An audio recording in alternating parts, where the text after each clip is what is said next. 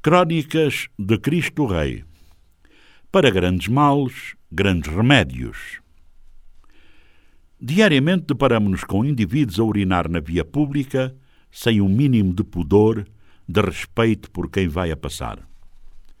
Maioritariamente são indivíduos do sexo masculino, mas não pensem que o sexo feminino não faz, não faz isso na via pública. Faz e chega a fazer pior em certos casos já vimos a defecarem na via pública usando os panos para se taparem.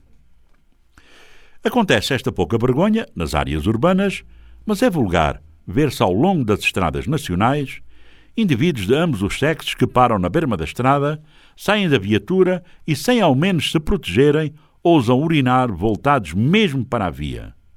As senhoras usam até virar a cara para o mato e deixar o rabo à mostra, porque alegam que rabos há muitos. Seja como for, urge realmente que se invista seriamente na educação cívica e moral das populações a todos os níveis. E educar deve também passar pelas nossas autoridades. Eu já vi agente da polícia a urinar na via pública. Não tem quarto de banho, será o que muitos alegam, mas o quarto de banho público não está no local onde cada um quer ou tem vontade de urinar. Por isso, e porque não há, pelo menos deve existir pudor, os homens e as mulheres, quando numa situação de aflição para fazer necessidades, e normalmente é urinar, deve-se procurar um local recatado, que não venha a ferir a sensibilidade das pessoas, que não ofenda a moral pública. Existe legislação que penaliza quem for apanhado em atos de ofensa à moral, atentado ao pudor, etc., etc. A forma como tudo isto acontece na via pública, sem ações de punição, dá a entender que existe uma tremenda falta de autoridade. Na verdade, perdemos as regras mais elementares de convivência em sociedade.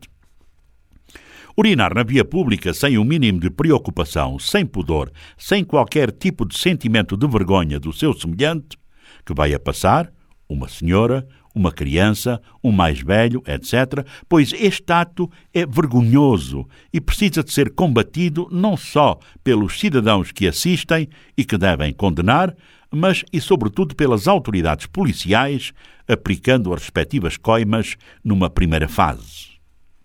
Fazer campanhas de sensibilização a nível das escolas, das igrejas, da comunicação social é urgente e muito importante. Não admira realmente que tenhamos um elevado número de violações de mulheres e, mais grave ainda, de crianças, pois as pessoas que usam urinar na via pública, atentando ao pudor, sem um mínimo de respeito pelas pessoas que passam, demonstram ser capazes de tudo, achando naturalmente que tudo lhe é permitido. Precisamos combater duramente esta prática. Faltam estruturas públicas com balneários, urinóis, etc., etc. Pode até faltar, e acreditamos que sim, mas isso não justifica que um indivíduo urine na via pública com um instrumento virado para quem passa. Viver em sociedade implica respeitar regras. Não é pensado que tenhamos perdido até estas regras elementares básicas de educação. Talvez umas porretadas possam ensinar rapidamente a estes indivíduos que usam urinar na via pública despoderadamente. Para grandes males, grandes remédios.